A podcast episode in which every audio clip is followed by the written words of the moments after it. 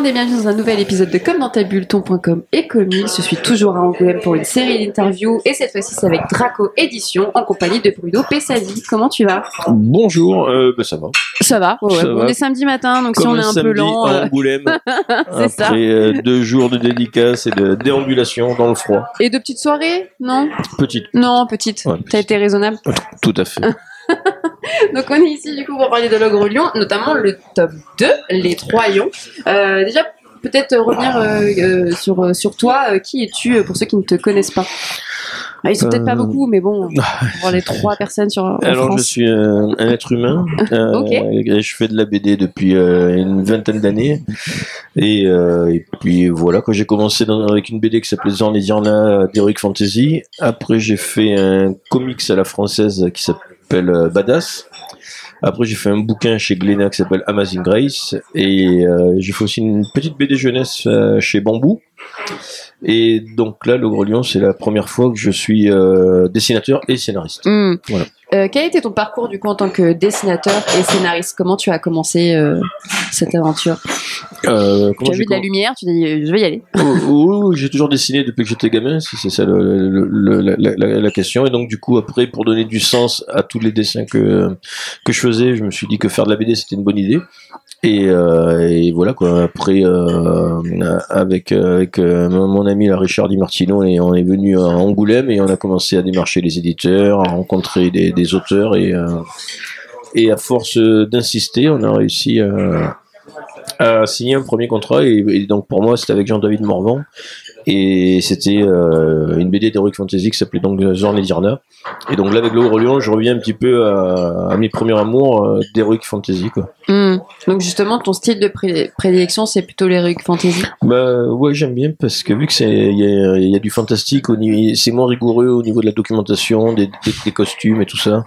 Donc ça, ça ouvre beaucoup plus de L'imagination. de- ouais, imagination, de liberté, et euh, on peut se permettre des, des petits anachronismes. C'est euh, ouais, c'est un, terrain de jeu que que j'apprécie. Hmm. Et comment tu arrives à jongler entre, euh, bah, comme on disait, le scénario et le dessin euh, Un peu le, le process pour, euh, pour Alors- travailler notamment sur Alors, on le commence toujours par le scénario. hein. C'est Mm. vraiment le squelette de, de, de la bande dessinée. Et, euh, et puis voilà quoi. Donc quand le scénario est, validé par mon éditeur euh, Christophe Arleston, qui est aussi scénariste, donc du coup euh, il, a la double casquette. Vu que moi je suis un scénariste débutant, du coup c'est très appréciable d'avoir des conseils. Et, puis voilà, une fois que le scénario est, bouclé, après la partie que je maîtrise le mieux, c'est-à-dire le dessin, je me mets au dessin. Et la principale différence, c'est quand même le scénario, c'est une matière un peu plus euh, vivante que le dessin, parce que le dessin, j'arrive à savoir quand il est terminé, Hmm. alors que le scénario, on a l'impression que ça se termine jamais, qu'on peut toujours Ouais. revenir, changer un mot, donc c'est euh, c'est un peu plus euh, particulier, mais bon avec avec l'expérience de, de de de Christophe et de toute l'équipe éditoriale, j'arrive à, à m'en sortir. Sur ton dessin, comment tu définis ton style graphique? Euh, c'est un style graphique de très grande qualité. Sans prétention. Jamais. Bien évidemment. Loin de moi cette idée. Non mais alors c'est vrai que c'est très beau, vous pouvez pas le savoir Non, parce que c'est de l'audio, faut regarder, taper sur Google, Alors, très, alors, beau. le, ça serait du, du semi-réaliste, on va dire. Hmm. Donc euh, il y, a un il y a un petit peu de proportion un petit peu réaliste, mais c'est moins rigoureux que, que le dessin réaliste pur. Je m'offre un petit peu plus de, de liberté en termes de proportion, tout ça. Et voilà quoi, moi je suis vraiment euh, influencé par le, le, le franco-belge, mais aussi par le comics, les, les BD américaines. Et je lis un petit peu de manga, mais, euh, mais ma principale euh, influence, on va dire, c'est le franco-belge et, et surtout le, le comics. Hmm.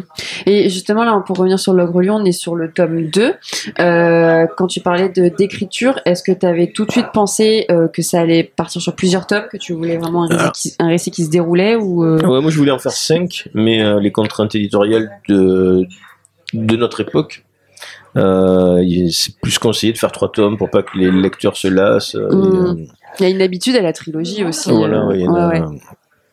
Donc, euh, donc du coup, moi j'aurais pu en faire 5, mais, euh, mais donc là c'est en 3 tomes, et le scénario du 3 est, bouclé, bien, bien, évidemment, et là je suis sur la phase de, des brouillons de pages qu'on appelle le storyboard. Ok, d'accord. Euh, dans ce, ce, tome 2, on retrouve une backstory sur. Euh, alors, est-ce que je vais bien le prononcer Coxy Non, pas du tout. Euh, en fait, c'est ça qui est marrant parce que c'est un, nom africain. Ouais. Et bon, moi-même, je, je m'excuse, mais je suis pas africain et du coup, je, je, personnellement, je sais pas comment ça se prononce. Et quand, et quand j'ai eu l'idée d'avoir ce nom-là, je m'amusais déjà à l'idée de savoir comment les gens. embêter les journalistes avec ça. Merci beaucoup. Exactement. c'est comme le joueur de foot euh, Mbappé. Euh, je sais pas si on prononce Mbappé, Mbappé. Euh, c'est un peu pareil. après, je m'attendais pas à parler d'Mbappé sur mon podcast, mais je suis ouverte à tout. Mais comme tu es le scénariste, le créateur. Donc on peut l'appeler ok. Ou Gozi. Donc, là, pour, l'instant, on va prendre pour, pour, que notre échange soit plus simple, on va l'appeler Kegozi. Kegozi, ok, parfait. Euh, qui est le personnage principal, qui est mm. euh, du coup l'ogre lion, euh, et on a sa backstory ici, qui se retrouve sur le deuxième tome. Donc, vous allez dire que sur le premier tome, on, on, on comprend pas trop ce qui se passe, il perd la mémoire, il est par moment possédé par le dieu. Euh, il est perdu dans un, sur un continent qui est pas le sien. C'est ça. Mm. Voilà.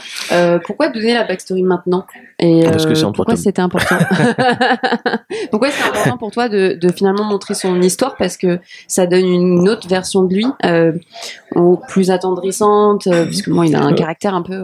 Ouais, mais en plus en même temps là, je voulais vraiment montrer. ça parle un peu de rédemption. Je voulais vraiment montrer. Que c'était vraiment un salaud quoi, une, une ordure quoi. Et donc c'est pour ça que je voulais avoir un petit contraste entre le, entre le tome 1 et le tome 2. Et après, c'est vrai que ce tome, en y réfléchissant, il y a beaucoup de, de backstory. Quoi. Il y a, mm. il y a d'autres personnages où, il y a pas mal de flashbacks. Et moi, dans, à l'origine, je voulais vraiment que le tome 2, ce soit que un flashback. Et, euh, parce que je voulais un petit peu perdre euh, le lecteur avec un, avec un flashback complet. Bon, et après, mon, mon éditeur m'a un petit peu euh, remis euh, sur le droit chemin. Il dit Tu vas peut-être trop les perdre. Donc, ça serait bien qu'il y ait aussi des, des éléments du présent qui rattachent avec le tome 1. Ouais. Mais mon idée première, c'était vraiment faire un tome 2 que en flashback où justement on perdait un petit peu les lecteurs. Mm. Mais c'est vrai que là où il y a une bonne partie, c'est vraiment des, des flashbacks. Et c'est vrai que c'est rigolo, quoi. Du coup, ça permet de, de justifier un petit peu tout ce qu'on a mis en place, quoi, tout ce que j'ai mis en place dans le, dans le tome 1. Ok. Et euh, finalement, dans ce tome 2, euh, j'ai trouvé qu'il est très violent euh, par rapport à la backstory de, de Kegozi, qui voilà, et à l'époque était un, un, roi très méchant, et puis ça parle beaucoup des esclaves, de la domination. Euh, tu t'es sûrement inspiré de certains régimes politiques du passé. Pourquoi toute cette violence, Bruno Bessali euh, je sais pas, je savais pas que c'était une, une, séance de psychologie. je, je, vais m'allonger et je vais tout vous dire. Mais c'est vrai que c'est, c'est, ça me fascine toujours à quel point l'être humain peut aller, euh, peut aller dans le côté obscur. Quoi. Donc ça c'est vraiment hyper fascinant et ce qui me fascine aussi c'est le l'espèce de, de, soumission mm. que les humains ont, euh, notamment tu vois dans, dans, des prisons quand il y a, il y a 600 détenus et il y a que 30 euh, gardes par exemple et, que et après tout ce qui s'est passé dans les dans les pendant la Seconde Guerre mondiale avec les camps de concentration les, les euh, et, et tout ça c'est vrai que c'est un truc qui me que je réprouve, hein, bien entendu, hein. mais euh, ça, ça me questionne euh, sur le, le, côté. il arrive un moment où les humains euh, abandonnent, quoi, ils se mm. laissent dominer, et, et, donc du coup, ça fait partie des thèmes que j'ai que j'ai voulu aborder, quoi. Mm. Eh, mais tu parles d'humains là, mais nous on n'a pas des humains ici, c'est des animaux. Pourquoi choisir de les bah, Parce que déjà ça passe, c'est plus doux quelque part que ce soit mm. des, animaux plutôt que des humains. Et après le fait de vraiment les, les catégoriser de manière euh, très euh, manichéenne entre les, les, carnivores et les herbivores, mm. c'est graphiquement déjà c'est très lisible parce que les herbivores par cliché ils ont des cornes et les carnivores bah, par cliché ils ont des crocs et, et des griffes. Et du coup ça permet de de séparer les, les, les deux espèces quoi. Il y a d'autres euh, personnages, des incompagnons par rapport à, Kegozi. Donc il y a une petite souris euh, qui est super forte, il y a une renarde qui est sournoise. Comment t'as lié certains traits de caractère à certains animaux? Parce que le choix de la, de la petite souris qui, Ah, est, qui, est, ouais. qui est hyper badass. Voilà, après, c'est des. euh, Alors, ça, c'est des espèces de contrastes logiques parce que vu que euh, je voulais que le personnage euh, du renard ait un caractère particulier, je... et pour, pour m'aider. Euh, c'est vrai que le renard, ça- c'est associé à la malice, à la ruse et tout ça. Donc, Ouais. euh, en choisissant Donc un là, animal ça comme bien. ça, voilà, je prenais pas de, pas de risque et ça permettait qu'il soit automatiquement identifié plus Mm. rapidement. Et après, pour la souris, c'était euh, bon, j'ai rien inventé, mais c'est vrai que c'est un contraste qui est marrant, quoi, d'avoir un personnage euh, d'apparence faible et minuscule et qui peut se révéler euh, puissant et, euh, et voire dangereux, quoi. Hmm. Et par rapport à tous ces personnages, est-ce que tu as un personnage préféré? Alors c'est comme c'est comme les enfants, on les aime tous. Hmm. C'est pas ce qu'on dit, ça Et non, le, le gamin là qui s'appelle Wilt, euh, alors je l'aime bien parce qu'il Oh, il est trop mignon. il est plus simple à dessiner. Donc c'est lui je l'aime bien pour ça.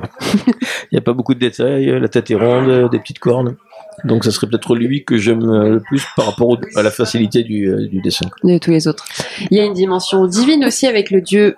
Alors c'est pareil, euh, tu vas peut-être m'aider pour la prononciation. Backham. Oui, Backham, Backham. Voilà.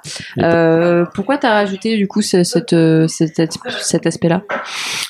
Euh, bah, pareil, par- parmi les, les trucs qui m'intriguent dans, dans l'humanité, il y a aussi le, ce, ce rapport à la religion et euh, aux religions monothéistes. Et, euh, et j'ai voulu un peu la- la- la- l'aborder euh, sans, sans froisser personne, bien entendu, et, euh, et un peu par, parler de euh, une espèce de, de fanatisme qui peut Ouais. pousser euh, qu'on a l'impression qu'il y a une secte en fait Ouais, c'est ça, derrière, euh, ce dieu-là. sous prétexte d'adhérer à une, à une foi, de se sentir supérieur à d'autres et euh, de commettre des dérives euh, sous couvert de, de cette foi. Quoi. Hmm. Donc c'est un petit peu euh, euh, modestement hein, ce que j'ai euh, j'ai voulu aborder.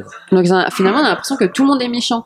Parce que, parce que Bah, d'un côté, il y a, y a les herbivores qui, qui sont voilà, affiliés à cette secte. Ouais. On comprend qu'ils sont un peu, voilà, c'est un peu violent, très obsédés. Puis il y a les carnivores, c'est pas mieux.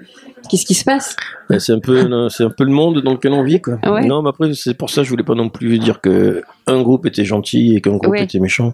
Dans les deux groupes, il y a des méchants et euh, et des gentils, Hmm, comme dans la vie de Candy. hmm.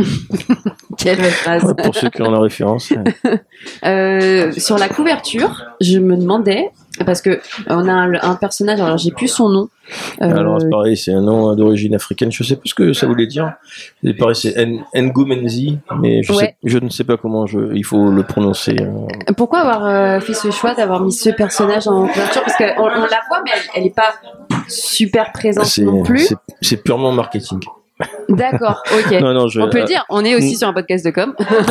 non, au début, je voulais mettre un autre personnage euh, euh, qui est un personnage, bon, je- euh, qui, qui est un tigre. Je voulais mettre un tigre au tout début.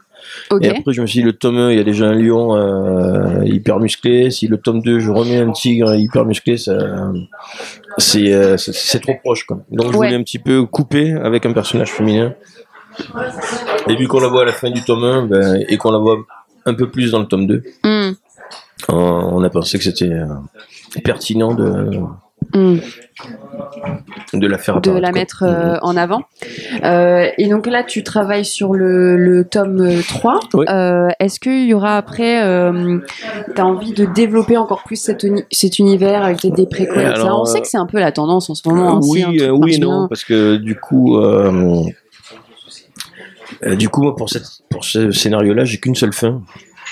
Et, euh, et si je si je veux faire un deuxième cycle, il me faudrait que je, il faudrait que je trouve une, une deuxième fin. Quoi.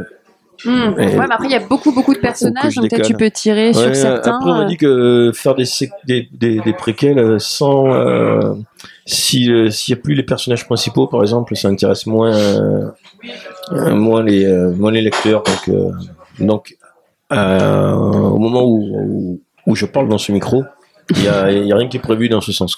Ok, nous sommes le 28 janvier, donc euh, 2023. en attendant, ça peut changer. On va passer à des questions sur ta partie préférée, évidemment, la communication. Euh, Euh, Oui, j'ai fait, j'ai un BTS de management de management réseau. Est-ce que tu es sur les réseaux? Est-ce que tu travailles ta communication en tant que scénariste Ah. et dessinateur? Alors euh, non, non, c'est, c'est la... sinon j'ai peur de devenir complètement schizophrène, mais euh, Mais euh, oui, j'ai, je suis sur Instagram, c'est c'est un réseau que j'aime bien, et sur Facebook. Ok. J'hésite à me mettre sur es- TikTok, mais Ah oui? Tu, fous- tu veux faire quoi comme vidéo? Bon, des vidéos de dessin, quoi. Ouais. Ouais. Et, euh, Et pourquoi du coup? Pourquoi tu t'es dit peut-être sur TikTok? Ouais. Ah non, en fait, j'avais fait une intervention, pour être honnête avec vous, j'avais fait une intervention dans un collège. Et euh, les, les, les, les gamins là, qui me disaient, oh monsieur, vous dessinez bien, hein. vous devrez vous mettre sur TikTok, vous gagnerez de l'argent. Donc du coup, ça m'a fait rire et je me suis dit, oh, c'est marrant de... J'aime beaucoup, c'est très sincère parce qu'au final, la plupart des personnes qui sont aussi sur TikTok ou même sur Twitch, parce que j'ai remarqué là même des, des, des dessinateurs qui sont présents sur Angoulême sont sur Twitch, font des lives et il faut pas se mentir. En fait, plus euh, tu es actif dessus, tu mets de l'argent dessus parce qu'il faut de la belle caméra, etc., des belles vidéos. C'est pour gagner de l'argent euh, aussi Mhm. derrière. hein, c'est pas juste. euh, Ouais. Bon, là, pour l'instant, je, je, je gagne pas d'argent avec les réseaux sociaux et c'est pas le but non plus, quoi. Ouais. Mais donc, ouais, moi, je suis plutôt Instagram, même si Instagram, c'est un peu chiant là, avec l'algorithme qui te, qui te cache les, Ouais. certains comptes et tout ça, quoi. Mais, euh, Mais est-ce que du coup sur Instagram, quand tu postes, tu réfléchis un petit peu à Un minimum, une euh, stratégie, ouais, ouais, ouais. un minimum, mais après, j'ai pas non plus envie de, de tomber dans, dans ce jeu-là parce que euh, des fois, tu fais des dessins sur lesquels que tu postes où tu as un, un certain nombre de likes, après, tu vas poster des dessins tout pourris où tu vas avoir Mm. encore plus de likes.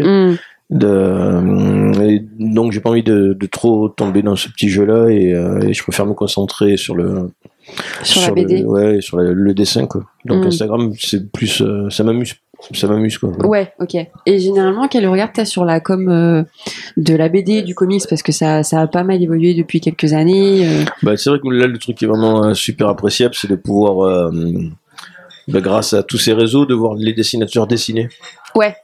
et, euh, et après ce qui est ce qui est marrant c'est aussi de les de pouvoir un petit peu interagir avec eux Hmm. Là, il y a un dessinateur américain qui s'appelle, euh, non, il est anglais, je crois. C'est James Aren. Je sais pas si, euh, si tu vois. Et du coup, sur Instagram, je suis super ravi. Il, montre des photos de, de son process avec, euh, notamment, il utilise la brosse à dents pour faire des projections d'encre et tout ça. là. Et c'est vrai que c'est des trucs, euh, il y a, il y a 10, 15 ans, on a, on pouvait pas avoir accès à ce, euh, à cette dimension du travail des, des artistes. Et moi, Mm. c'est vraiment ce qui me plaît dans, dans les réseaux sociaux, c'est, euh, c'est l'échange finalement en fait. C'est Les échanges, vous, surtout parlez peut-être plus maintenant qu'il y a les réseaux sociaux? Enfin, vous échangez peut-être plus? Oui, un petit peu. C'est vrai que y a, la frontière est, est plus, est plus courte. Quoi. On peut se parler en étant dans des pays euh, différents. Hmm. Et surtout, moi, ce qui me plaît, c'est l'envers du décor. Quoi. Ouais. Grâce à- aux petites vidéos, c'est pour ça que je parlais de TikTok. Il y a, il y a beaucoup plus de, de possibilités de- d'accéder aux coulisses des, des dessinateurs. Hmm. Et, euh, et c'est vraiment le truc que j'apprécie le, le plus. Hmm. Est-ce que ça t'inspire du coup par rapport à ton, Oui, ton carrément, travail ouais. Oui, ça inspire. Après, c'est marrant, si jamais la, la- une personne qu'on apprécie utilise les mêmes outils, on se dit, ah, il a les mêmes stylos que moi, c'est cool. Mm. Et donc, euh, ouais, ça. Ou sinon, c'est vrai que moi, la plupart du temps, soit je regarde les, les mat- le matériel, parce que moi, je Ouais. bosse en traditionnel. Donc, je suis toujours euh, très à l'écoute de quel papier il utilise, quel stylo il utilise pour ancrer tout ça. Et donc, du coup, c'est vrai qu'il y a souvent des échanges dans les commentaires. hein, tu as utilisé quoi Donc, euh, on peut Mm. répondre. Et voilà, quoi, ça fait partie des, euh, des bons côtés des, euh, des réseaux sociaux. Tu disais, j'y ai pas pensé, mais tu bosses en traditionnel. euh, Qu'est-ce que tu penses du coup du travail digital? Parce que là, sur, euh, j'avais interviewé notamment euh, Rory Jiménez qui travaille euh, pour Urban Comics, a fait Super Sons, euh, Joker War, qui lui est full, euh, full euh, digital. ouais. D'accord. Après, c'est juste un outil, quoi. C'est euh, Ouais. voilà, quoi. Si il est à l'aise avec. l'impression euh, que c'est deux écoles aussi, quoi. Il y a vraiment. euh, Non, c'est comme un outil, quoi. C'est c'est c'est l'outil écran ou les ou l'outil papier. C'est vrai que l'avantage, c'est euh, c'est ce côté où on peut euh, corriger à l'infini. Et c'est aussi un petit peu euh, l'inconvénient parce qu'on peut zoomer euh, à l'infini. On peut, euh, vu qu'on peut toujours recommencer son trait, eh ben, on peut passer sa vie à Ouais. vouloir avoir le trait ouais. parfait. Donc ça, c'est un petit peu les pièges de, euh, du digital Ouais. par rapport à la spontanéité du, du papier. euh, les accidents, quoi. Avec le papier, on a plus d'accidents et c'est ça qui Mm. fait un petit peu plus le, le charme. Et, et voilà, quoi. Et après, c'est vrai que les originaux, euh, il y a toujours l'espoir d'en vendre et de se faire une, euh, un, petit, un petit pécule en vendant les originaux. Bon, Mm. c'est pas mon cas, j'en, j'en vends pas assez souvent. Mais après, ouais, c'est juste une question d'outils, quoi. hmm. Et du coup, pour terminer, pourquoi il faut lire L'Ogre Lion? C'est ton moment promo. C'est ton moment de, de gagner de l'argent. Parce que c'est probablement la, la meilleure bande dessinée du monde. Bah écoutez, je pense que c'est classique. La personne de chez Draco Édition valide ce, ce dernier mot, donc c'est parfait. Merci Bruno pour ce moment. Et n'hésitez pas à découvrir l'Ogre Lion. Là, on est sur le tome 2, Les Trois Lions. Et je, je veux dire le dernier mot pour euh, Jou, Johanna, qui est la personne qui fait les, les couleurs de, de l'ogre parce que Ouais. je suis pas, je suis pas à 100% tout seul. Et donc voilà, je voulais juste saluer euh, la coloriste de la BD qui s'appelle euh, qui s'appelle Jou et qui est elle très active aussi sur Instagram. Super, bon bah du coup, Voilà. je, la, je la suivrai vraiment. euh, N'hésitez pas à découvrir ce feat chez Draco Édition. Et à bientôt. Merci.